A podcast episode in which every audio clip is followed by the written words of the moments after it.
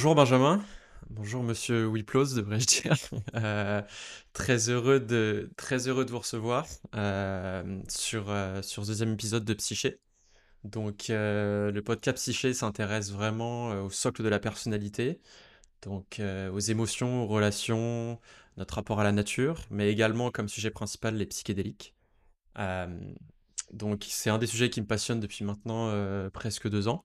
Et euh, j'essaye à travers ce podcast justement de, de faire intervenir des, euh, des scientifiques, des docteurs aussi qui s'intéressent à, à ce sujet-là pour essayer de mieux comprendre comment est-ce que les psychédéliques vont, euh, vont aider des patients euh, atteints de cancer, atteints de dépression, atteints de certaines maladies également. Et je sais notamment que vous êtes un des premiers chercheurs qui lance une étude en France. Donc je vais vous donner l'opportunité de vous présenter et, et de nous parler également de ce projet-là. euh. Eh bien, euh, donc je m'a- je m'appelle donc, oui, effectivement, Benjamin Viplos. Je suis médecin interniste. Euh, je travaille dans un service de maladies infectieuses et je travaille aussi dans un centre de cancérologie très renommé qui s'appelle Gustave Roussy.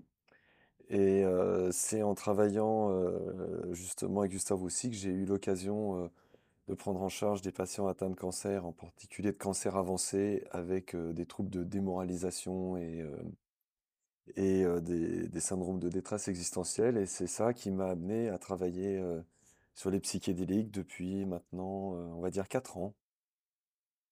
Comment ça s'est développé justement cet, intérêt pour, pour ces substances-là dans le traitement de, de ce genre de, de cancer?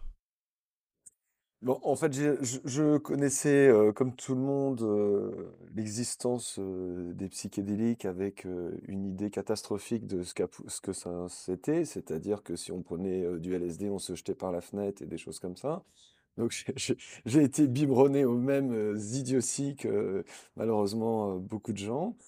Et j'ai été amené à rencontrer il y a, il y a 4 ans des gens qui m'ont parlé de psychédéliques différemment.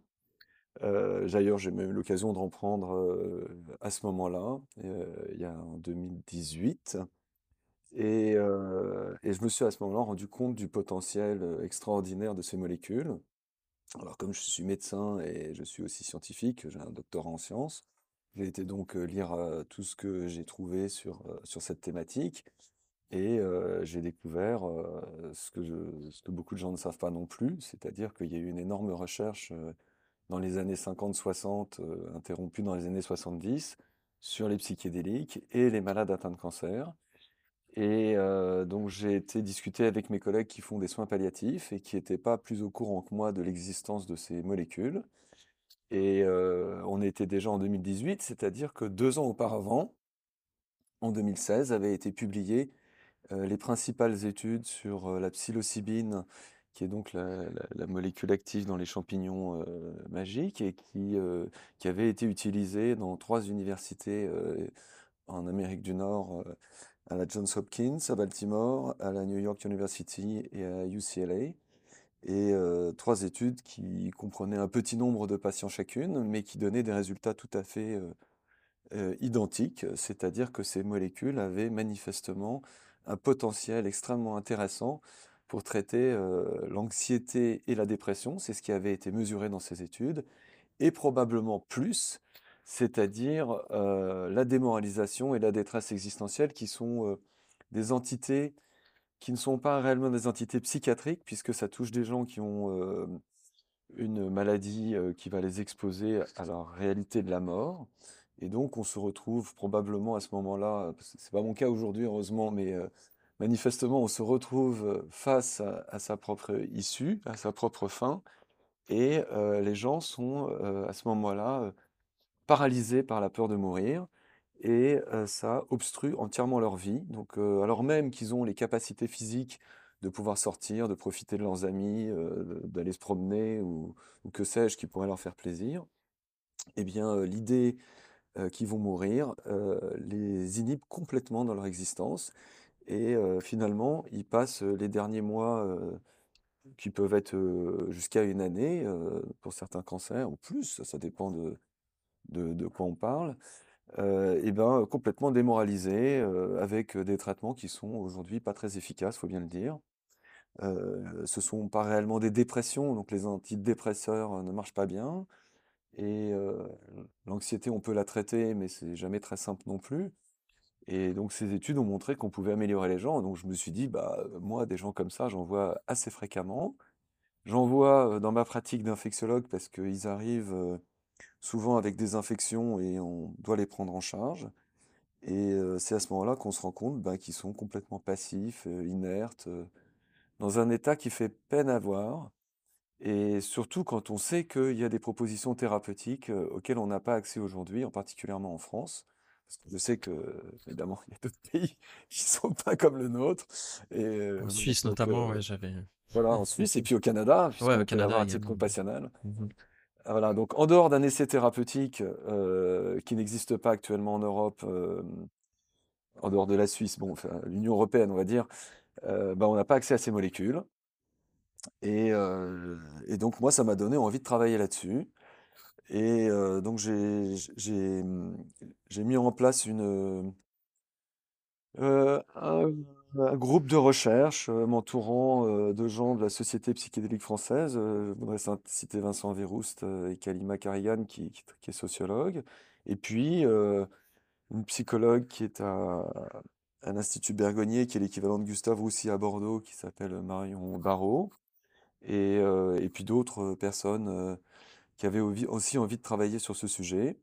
Et on a commencé à écrire euh, un protocole thérapeutique euh, avec l'accord euh, des gens de Gustave Roussy chez qui je travaille. Donc, je voulais citer Florian Scotté. Et on a proposé ce protocole à des sociétés de soins palliatifs, les deux principales, c'est-à-dire la Société française d'accompagnement et de soins palliatifs, la SFAP, et puis l'AFSOS, qui fait plutôt des soins de support. Donc, c'est des approches un tout petit peu différentes des gens atteints de cancer. Et l'AFSOS a immédiatement, qui est lié avec un gros groupe en France qui s'appelle Unicancer, qui a la possibilité de promouvoir des études, et qui a, aussi toute une équipe de méthodologistes, a répondu présent. Et ils ont dit, ben, nous, on est hyper intéressés, on a envie de travailler sur ce sujet, donc on soutient cette démarche. Alors, l'étape suivante, j'ai eu de la chance, on a été euh, écrire notre protocole et on l'a soumis à la plateforme nationale de fin de vie qui est à Besançon et qui délivre 5, bourses par an avec euh, un peu d'argent. Donc, euh, on a gagné une bourse cette année, enfin en 2022, euh, avec l'attribution de 20 000 euros pour justement écrire ce protocole de psilocybine chez des gens atteints de cancer. Et euh, donc, on y travaille. Alors, il y a plusieurs parties. euh, je ne sais pas si c'est le moment de, de détailler les parties, mais euh, euh, Oui, on peut, on peut, oui, on peut oui. commencer à voir un petit peu les grandes lignes, ouais. Voilà, alors on a appelé ça Psilonco, euh, tout simplement, pour psilocybine en oncologie. Et on a décidé qu'on allait travailler plutôt sur les personnes atteintes de cancer avancé, plutôt les critères qui seraient la démoralisation, pour lesquels il y a des échelles validées, et essayer de se démarquer de ce qui a été publié, qui travaillait uniquement sur anxiété et dépression. Alors évidemment, dans le parcours de cancer, il y a sûrement d'autres indications pour les psychédéliques, comme par exemple les gens qui ont des parcours longs de soins et euh, dont la vie oscille entre euh, l'hôpital et la maison et pour qui, euh, chez qui, chez certains d'entre eux, la vie perd un peu de son sens.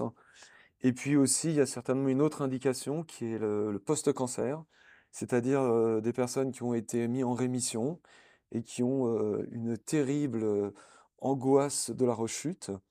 Et ça leur fait souvent perdre le suivi.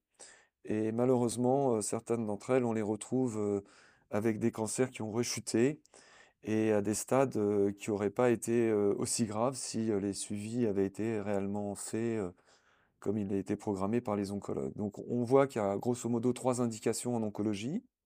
Nous, on a choisi de travailler plutôt sur la démoralisation. Alors la prise en charge de la démoralisation est pas super codifiée, donc on ne sait pas non plus si les médecins de soins palliatifs et les soignants en général seraient prêts à accepter d'utiliser les psychédéliques. Donc on a commencé par faire un questionnaire à l'usage des soignants de soins palliatifs, hein, pour savoir dans une première partie comment ils s'occupent de la démoralisation, puis est-ce qu'ils sont au courant des résultats des études qui sont très prometteurs, Et est-ce que, heu, il serait prêt à utiliser ces molécules? Et sinon, quels sont les obstacles, les freins, voit à l'utilisation de psychédéliques en médecine? Alors par chance, Marion Barraud, heu, travaille aussi avec, l'équipe de Michel Dorval, qui a un gros projet à l'université de Laval, au Québec et heu, qui se propose aussi, de questionner les Canadiens, donc en population générale. J'espère que je ne dévoile rien de secret. Heu et et donc on a des questionnaires qui sont assez semblables, qui se rapprochent et voilà, l'objectif, c'est d'essayer de d'avoir une collaboration, avec son équipe et et d'essayer de voilà, d'améliorer, ce qu'on a préparé jusque-là avec ce qu'ils ont préparé et de lancer notre questionnaire là assez rapidement pour avoir les réponses et ainsi on aura d'un côté la prise en charge de la démoralisation en France par les soignants et de l'autre côté, leur perception de l'utilisation de ces molécules. Voilà donc s'il y a deux volets, il y a un volet aussi pour les soignants qui s'occupent de ces gens-là, pour essayer de mieux comprendre leur perception par rapport à... Je, je vais pas dire le mot drogue parce qu'on a encore... euh, mais par rapport à, la psilocybine, et également pour les patients euh, qui sont eux atteints de démoralisation assez... euh, Ok, Voilà, ça, ça fait les, c'est les deux gros volets vers lesquels on s'oriente. Évidemment, il y a des opérations de communication, toutes sortes de choses, de médiation, comme le fait très bien la Société psychédélique française depuis plusieurs années. Mais effectivement, alors on a été, on a eu la chance de- d'accéder à des communications orales dans les deux principaux congrès des deux sociétés euh, dont j'ai parlé tout à l'heure, la SFAP et l'AFSOS. Et là, on a la chance de pouvoir parler à la plénière de clôture de l'AFSOS qui a lieu au mois d'octobre. Donc euh, c'est bien parce que ça veut dire que les, les- organisateurs de ce congrès se sont rendus compte que les psychédéliques en, soins palliatifs et en soins de support étaient euh, un sujet d'avenir. Et donc on nous a demandé de clôtu- clôturer le, ben, euh, les trois jours du congrès par cette thématique. Donc on voit qu'il se passe quelque chose. Ça bouge.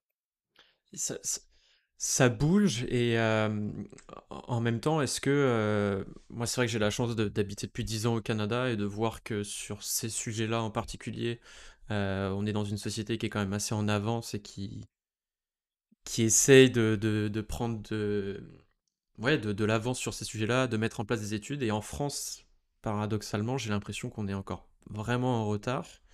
Euh, comment est-ce qu'on explique un peu ce, décalage? Est-ce qu'on est vraiment juste sur deux sociétés complètement différentes? Et de voir aussi qu'en Suisse, notamment, euh, je me suis renseigné puisque ma maman est aussi atteinte de cancer et j'essaye de trouver des solutions justement pour, euh, pour l'aider.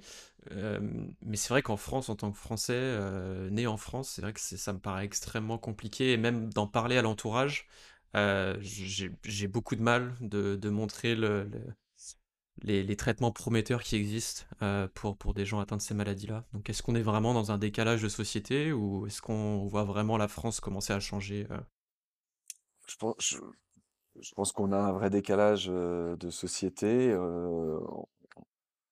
On a finalement des pays qu'on dit latins, la France, l'Italie, l'Espagne, dans une moindre mesure le Portugal, mais pour des raisons très particulières.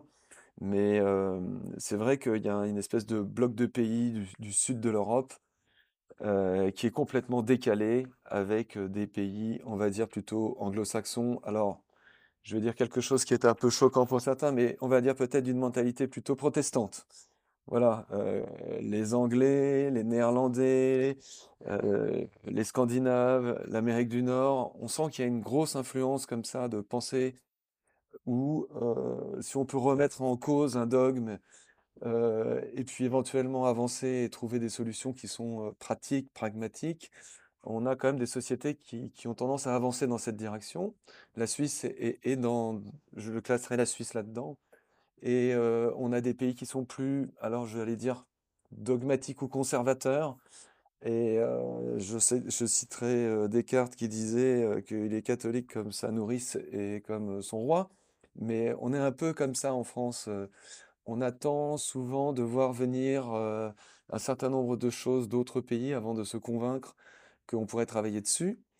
Et c'est pas très gentil ce que je dis là, mais c'est vrai aussi dans d'autres domaines pas que de la médecine, mais aussi dans d'autres domaines de la médecine, c'est vrai. Alors on a un petit décalage. On voit quand même que les, grandes nouveautés viennent souvent euh, de l'étranger.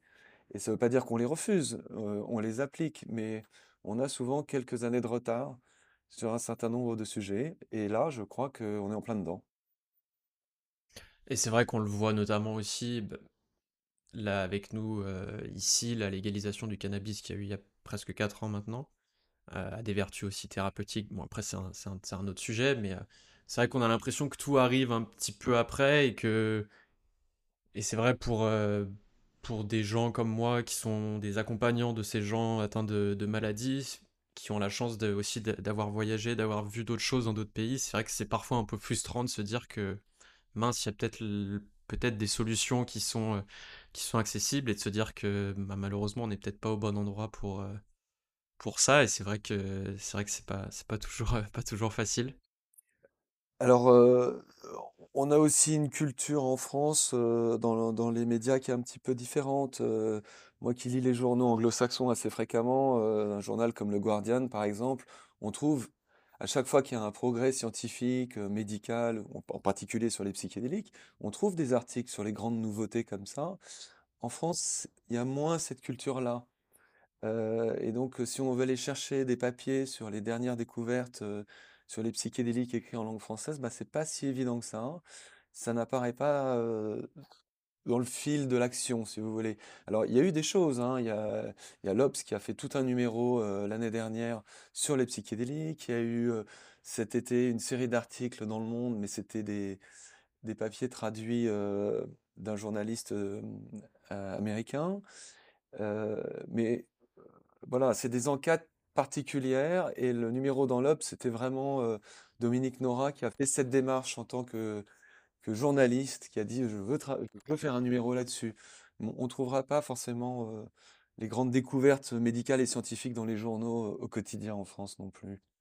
Donc c'est normal que on n'est pas abreuvé par les grandes nouveautés et c'est normal que ça mette plus de temps à arriver, mais ça va venir, hein, il n'y a pas d'inquiétude. Et justement, est-ce que vous voyez dans, dans le cadre de votre étude des, des obstacles, le fait de le faire en France, est-ce qu'il y a encore des risques ou des obstacles, euh, comparativement peut-être à, d'autres pays comme le Canada où c'est peut-être un peu plus facile d'avoir euh, des autorisations pour faire ce genre d'études? Est-ce qu'il y a eu beaucoup d'obstacles pour vous ou ça a été, euh, ça a été plutôt assez fluide? Alors, je suis au tout début. Y a, y a, il y a des gens qui sont un tout petit peu plus avancés que moi.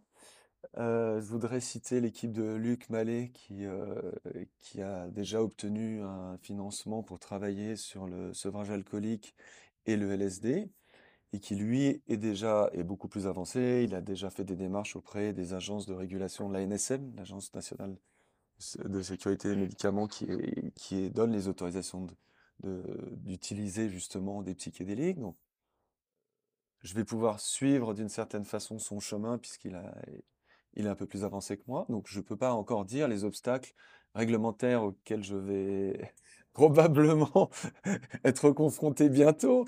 Euh, pour l'instant, là, on en est au stade de l'écriture du protocole. Donc, euh, c'est intéressant de l'écrire en même temps qu'on communique avec les, médecins de soins palliatifs pour que, euh, on puisse se rendre compte de ce qui pourrait éventuellement frotter et euh, dès le début de l'écriture, essayer de contourner euh, ou de régler les, problèmes qui pourraient se poser. Et donc c'est encore très mobile. Euh, c'est ça qui est très excitant d'ailleurs, euh, c'est de voir les réactions euh, qu'on va avoir au prochain congrès, comment les gens vont le percevoir, et, dans l'enquête dont on a parlé tout à l'heure. Mais c'est sûr que c'est pas une culture, ce genre de molécules. Donc on va certainement avoir des gens qui vont avoir la même idée que j'avais il y a quelques années, c'est-à-dire que ce sont des produits qui sont dangereux, qui seraient addictifs, qui seraient sans, intérêt pour la santé humaine.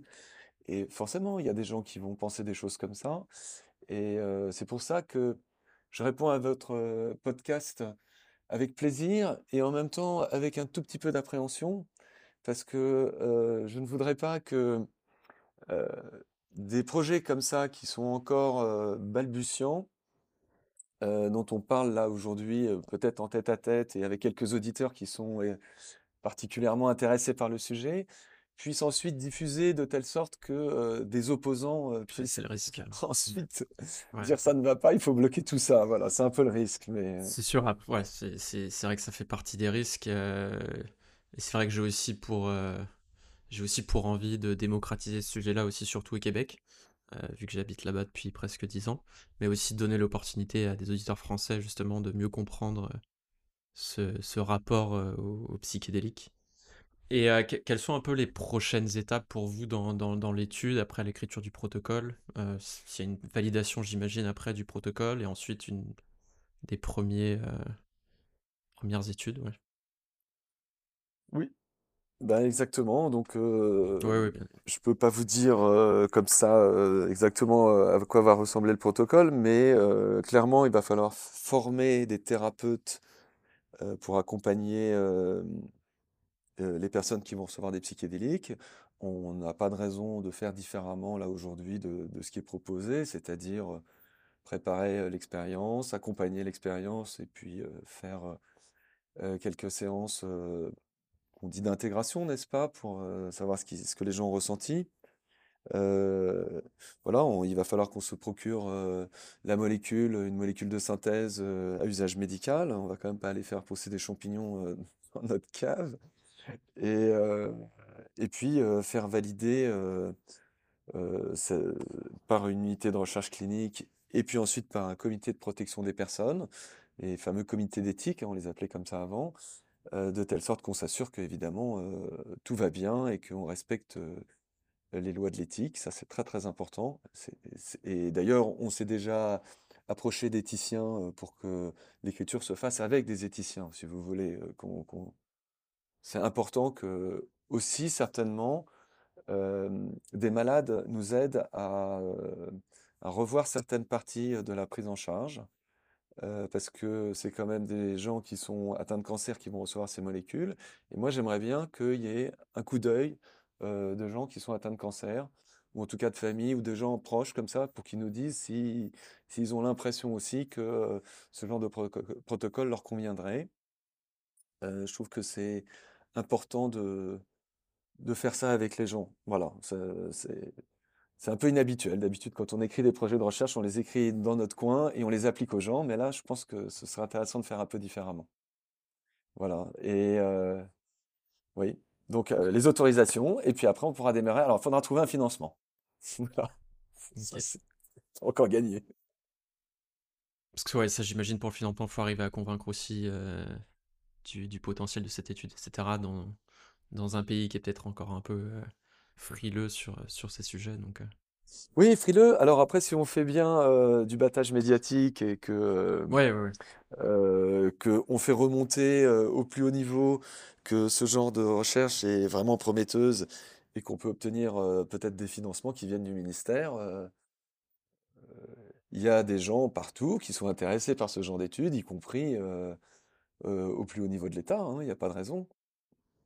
La psychiatrie est aujourd'hui euh, en grande difficulté. Je sais qu'il y a des, il y a un plan pour essayer d'améliorer la psychiatrie en France. Il y a un plan sur les soins palliatifs actuellement en France. Il y a aussi un plan sur la prévention.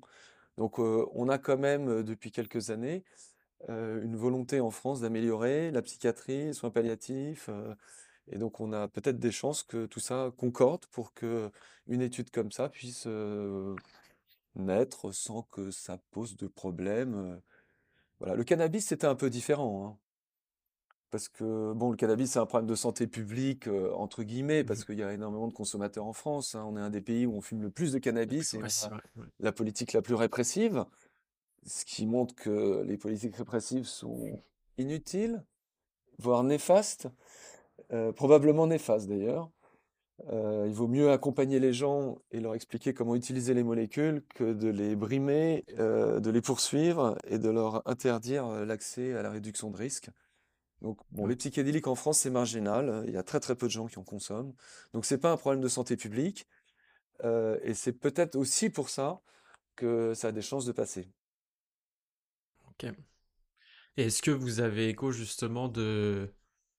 Je, je- je sais qu'ici ça, ça s'est fait beaucoup, mais peut-être des, des thérapies euh, non officielles où des gens peut-être s'improvisent un petit peu euh, guide thérapeutique, avec peut-être pas forcément des, des, des backgrounds de, euh, de, psy- de, de thérapeutes. Euh, je sais, je sais qu'ici, ça, ça commence à, à voir le jour un peu justement des, des gens. Il y a le risque d'essayer ça un peu de, de, manière un peu solitaire, je vais dire. Euh, est-ce que vous entendez ça? Est-ce que c'est quelque chose qui commence à, en France peut-être à voir le jour? Et, c'est vrai qu'il y a, j'imagine, beaucoup de risques associés à ça aussi. Bien, oui, bien sûr que ça existe. On sait qu'il y a des gens atteints de cancer qui ont été prendre eux-mêmes euh, des molécules puisqu'on ne leur proposait pas. Euh, je voudrais citer euh, Stéphanie Chaillet qui a écrit un Oui, très beau livre, oui, Fantastica, où elle raconte comment elle s'est procuré des champignons et elle s'est soignée elle-même, et avec beaucoup d'efficacité. Enfin, c'est un très beau livre, hein, vraiment très bien écrit. je le recommande à tout le monde. Et, eh bien, c'est ça qu'on veut éviter. Moi, je pense que plutôt que les gens se rendent à l'étranger ou aient affaire à, des personnes qui sont, bah, je sais pas, hein, il y a sûrement des thérapeutes qu'on appelle underground, mais qui sont de très bons thérapeutes. Mais bon, on peut pas recommander aux gens de, partir dans cette direction. Et de même que dans un centre comme Gustave Roussy, qui est un centre où on s'intéresse vraiment aux gens atteints de cancer, donc on leur propose des thérapies alternatives. On leur propose de faire de l'acupuncture, de je ne sais pas quoi, de la mésothérapie, ce que, ce que vous voulez à l'intérieur du centre pour que ce soit fait par des praticiens agréés euh, et que les gens n'aillent pas s'adresser à, on ne sait pas qui. Euh, il y a des gens qui vont donner des plantes qui peuvent interagir avec les médicaments de chimiothérapie, euh, et ça, c'est vraiment pas bon. Il vaut mieux que on propose aux gens euh, qui le souhaitent ces traitements dans un cadre médical plutôt que euh, ils aillent euh, les prendre dans des circonstances où- qui peuvent éventuellement les mettre en danger, on est d'accord. Et puis c'est bien de le faire avec les praticiens. ouais, complètement. J'imagine que le suivi est. Parce que c'est vrai que dans... moi aussi, j'ai eu, j'ai eu la chance de, de, de faire des expériences avec la psilocybine. C'est vrai qu'il y a une grosse partie qu'on appelle l'intégration un petit peu, qui demande aussi un suivi après, après la thérapie, justement, pour, euh, pour arriver à ce que le- les apprentissages de ces thérapies-là puissent perdurer aussi dans le temps et que ce ne soit pas juste un- une expérience, euh, on va dire, anodine.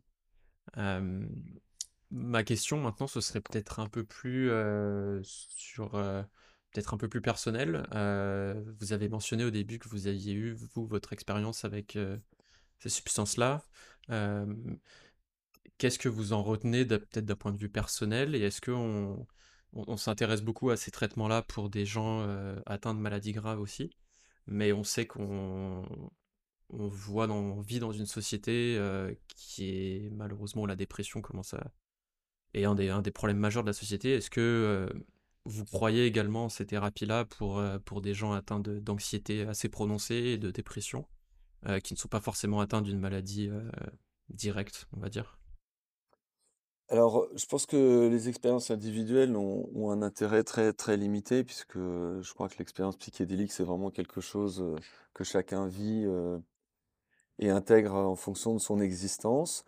Donc je, je, je pense qu'il y a, il y a effectivement des, indications qui sont aujourd'hui différentes. Les gens atteints de cancer, c'est, on l'a dit, c'est un peu différent. C'est pas des maladies psychiatriques qu'ils ont. C'est vraiment une réaction euh, à, à des difficultés liées, euh, bah justement, hein, on va, on va toucher euh, de près ce que c'est que la mort. La Donc souffrance, ça, ouais. c'est la souffrance, la démoralisation, et c'est conjon- conjoncturel à cette maladie. Donc ça, c'est une indication particulière, mais bon, il y a bien, il y a d'autres indications qui ont, qui ont fait l'objet de, de recherches. hein. Je, je- dans la dépression, quand on voit la publication de l'équipe de, Robin Carr dans le, Harris dans le, New England Journal of Medicine de l'année dernière, euh, qui est absolument extraordinaire, et, euh, et qui a montré d'ailleurs que quand on suivait euh, encore les personnes qui avaient été dans cet essai, le bénéfice persistait, c'est-à-dire que deux doses de psilocybine donnaient un bénéfice jusqu'à un an chez, les gens atteints de dépression. C'est quand même formidable, donc là, ça mérite d'être creusé.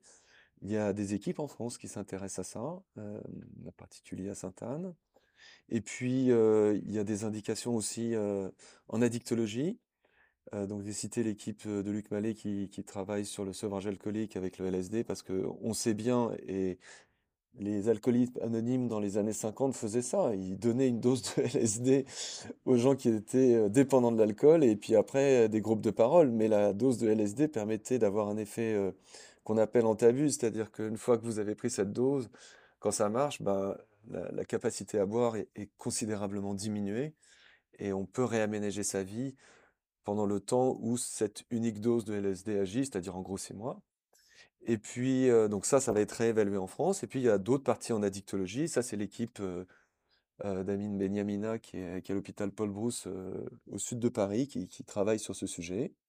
Mais ils sont aussi, euh, comme moi, des phases très préliminaires. Mais je, pense qu'il faut tester euh, les autres indications aussi, euh, les, céphalées, euh, les migraines et, d'autres, indications intéressantes.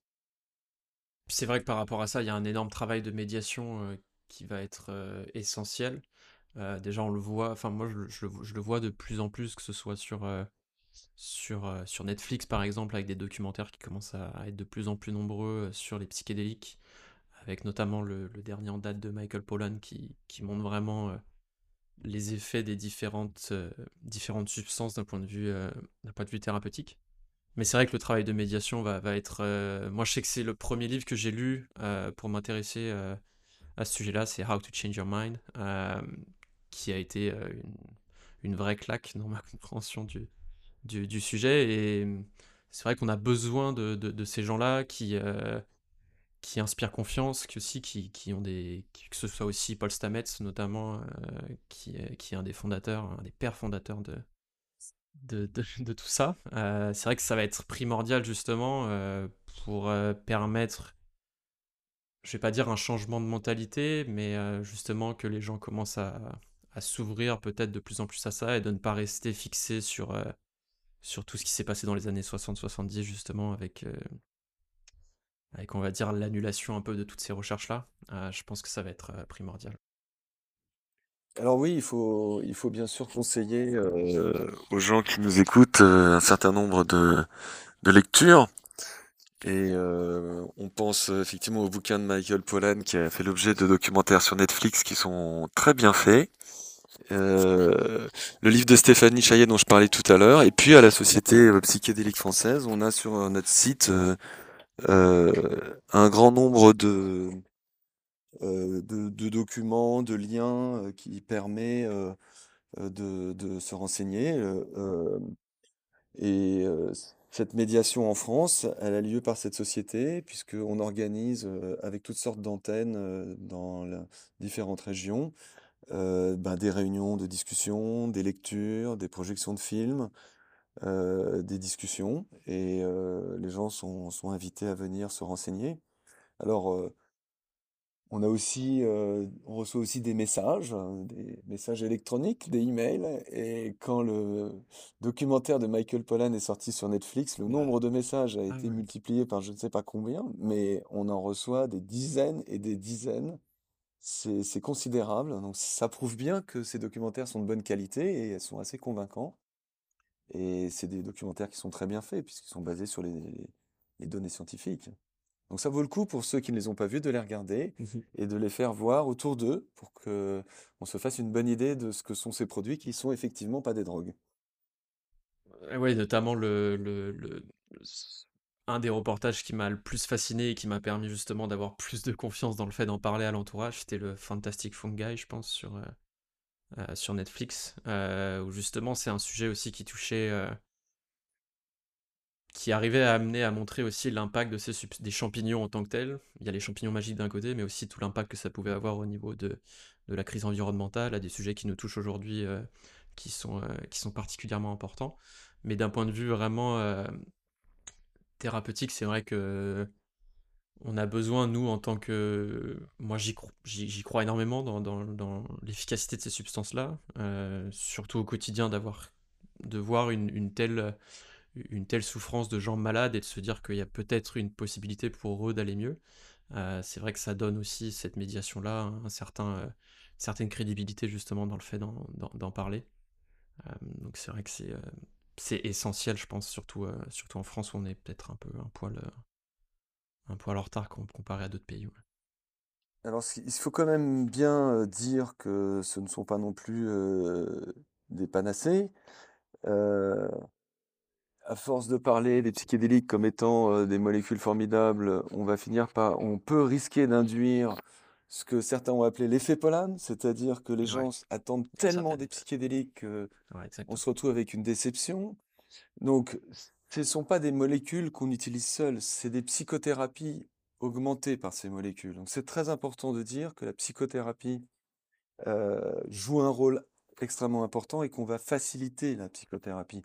C'est pas juste une molécule qu'on va consommer comme on prendrait, je sais pas, un comprimé d'aspirine ou un antibiotique.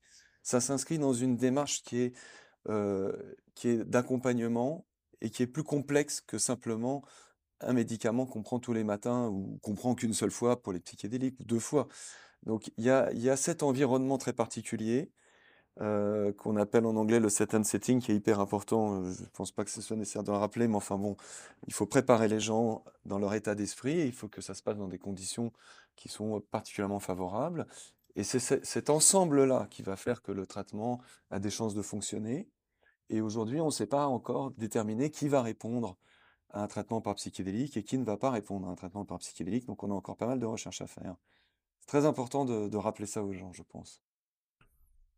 Ouais, de rappeler qu'il y a, bien, bien évidemment, il y a plein de, risques associés, euh, comme, euh, comme toute molécule, euh, où le contexte, ça, le set and setting est extrêmement important, voire crucial dans le dans l'intégration justement de la psychothérapie.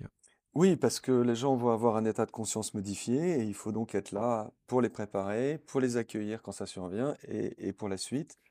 Donc euh, on, ne le rappelle jamais assez, mais euh, on était là au congrès, euh, il y avait un congrès international aux Pays-Bas la semaine dernière. Oui, ICPR. Je suis en ligne. Exactement. Et j'ai trouvé que la partie accompagnement psychothérapique et tout ça était finalement un petit peu en retrait par rapport aux molécules.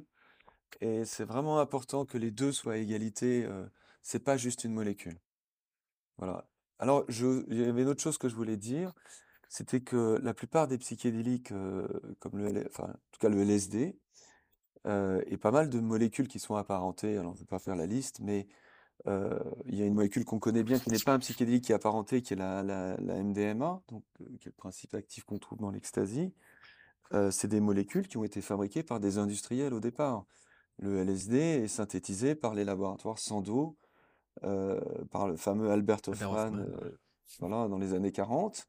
Et ce sont des industriels qui mettent, des industriels du médicament, qui mettent à disposition ces molécules en disant, voilà, on a découvert des molécules qui ont un effet sur, le, sur la psyché, sur l'esprit, sur le, comportement, et on essaie d'en trouver une indication thérapeutique.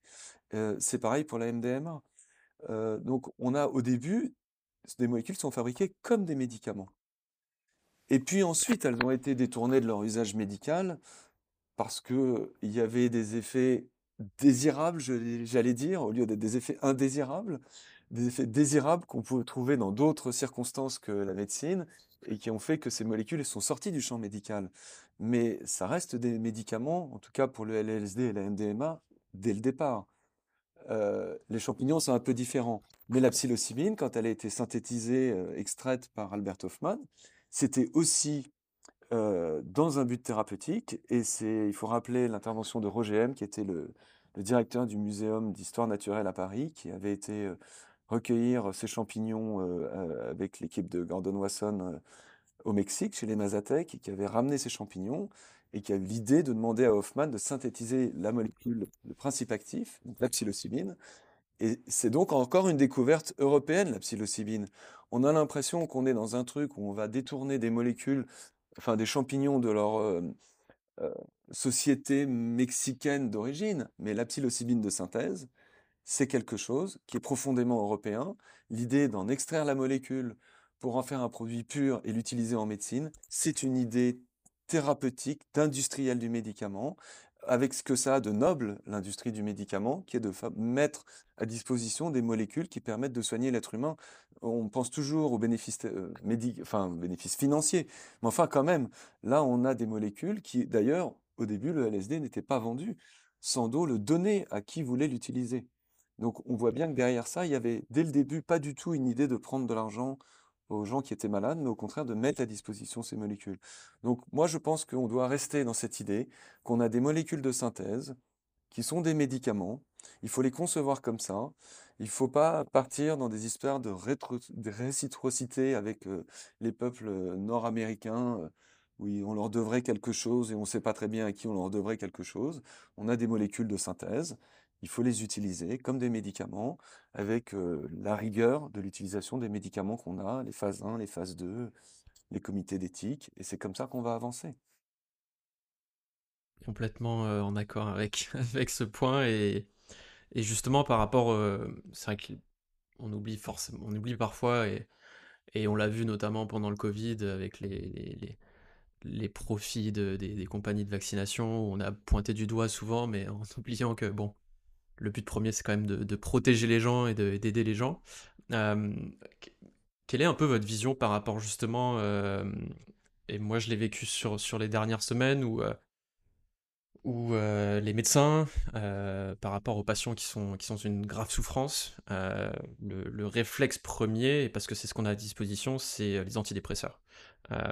comment est-ce qu'on pourquoi est-ce qu'on se rend compte que forcément, enfin, que dans la plupart des cas, peut-être, les antidépresseurs ne font pas forcément effet euh, Et c'est vrai que moi, j'ai un peu le, je, le, vois au quotidien que c'est pas forcément des, substances aujourd'hui euh, qui, dans certains contextes ou pour certaines personnes, font effet, mais pourtant, c'est le premier réflexe aujourd'hui.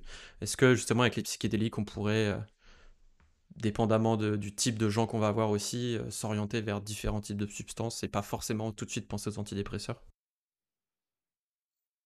Écoutez, je crois que je suis mal placé pour réellement répondre à cette question. Je pourrais donner un avis personnel qui n'a pas beaucoup d'intérêt. c'est plutôt les, les, médecins, de, les psychiatres qui pourraient répondre à une question comme ça. c'est sûr qu'on utilise les molécules qui sont à notre disposition. Mais ce qui est intéressant aussi de voir, c'est que pendant les périodes de confinement, il y a eu aussi une grande étude internationale sur la consommation des drogues, une étude qui a lieu régulièrement et qui permet de mesurer la consommation et l'usage de toutes les drogues. Alors, c'est des, questionnaires qui, qui sont essentiellement en anglais, qu'on trouve sur des plateformes où on peut les remplir de façon volontaire. Et on a vu que, effectivement, pendant les périodes de grande difficulté de confinement, les gens qui avaient l'habitude d'utiliser ces molécules, eh bien, on ont augmenté leur consommation pour se soigner et pour aller mieux. Et il y avait eu un papier très intéressant aux Pays-Bas où on a vu qu'on a mesuré dans les eaux usées la consommation de, MDMA, donc une molécule qui est donc, on connaît surtout sous sa mode d'ecstasy et qui est une molécule absolument formidable pour traiter les syndromes post-traumatiques. Je fais référence à la publication de Nature de l'année dernière et tout le travail de l'équipe euh, de Rick Doblin à la MAPS aux États-Unis. Et euh, la MDMA qui permet quand même d'améliorer considérablement euh, certaines souffrances psychiques. Et on a vu sa consommation augmenter pendant les confinements aux Pays-Bas, alors même que toutes les boîtes de nuit étaient fermées. Donc on ne peut déduire que cette consommation n'était que des consommations personnelles d'individus qui avaient ces molécules, puisqu'il n'y avait pas de fête, et on voit donc que les gens qui souffraient se sont tournés vers ces molécules. Et dans les enquêtes d'opinion, celles dont je citais tout à l'heure, manifestement, les gens disent qu'ils les ont pris et que ça a amélioré leur, leur souffrance et ça leur a permis de tenir les confinements avec plus de facilité, probablement que ceux qui n'y avaient pas accès. Donc il y a aussi une partie d'automédication. C'est-à-dire que les gens qui, qui ont accès aux psychédéliques et à la MDMA, généralement, c'est des molécules qu'on n'a pas comme ça, on les trouve pas comme ça. Donc on est souvent avec les psychédéliques, il faut être initié par quelqu'un. C'est pas des molécules qu'on trouve dans la rue avec des dealers comme la cocaïne ou le hashish. Donc généralement, vous avez été accompagné par quelqu'un pour votre première prise, et donc vous savez comment l'utiliser. On vous fait la réduction de risque en même temps qu'on vous l'enseigne, et donc les gens font très attention à leur usage. Ils n'en prennent jamais seuls. ils sont toujours accompagnés. Ils font très attention quand est-ce qu'ils les prennent et comment. Donc on peut comprendre que ensuite il y a la possibilité d'automédication. Et donc quand certaines personnes souffrent alors qu'elles ont accès à ces molécules, sous forme de forte dose ou de microdosing, eh bien, elles peuvent avoir recours à ces molécules comme on pourrait avoir recours à un anxiolytique ou un antidépressif, sauf que là, bah, c'est un usage personnel. Et cet usage n'est pas forcément toujours bien fait, on peut se poser des questions. Et c'est important à ce moment-là euh, d'aller vers la réduction de risque, c'est-à-dire de dire aux gens ce qu'il faut faire et pas faire. Et la Société psychédélique française vient de rédiger un manuel de réduction de risque sur les psychédéliques, justement, qui va être euh, diffusé gratuitement en langue française, parce qu'il n'y a quasiment rien en langue française pour l'utilisation de ces molécules. Voilà, mais on sort, on sort de l'étude clinique dont on parlait tout à l'heure.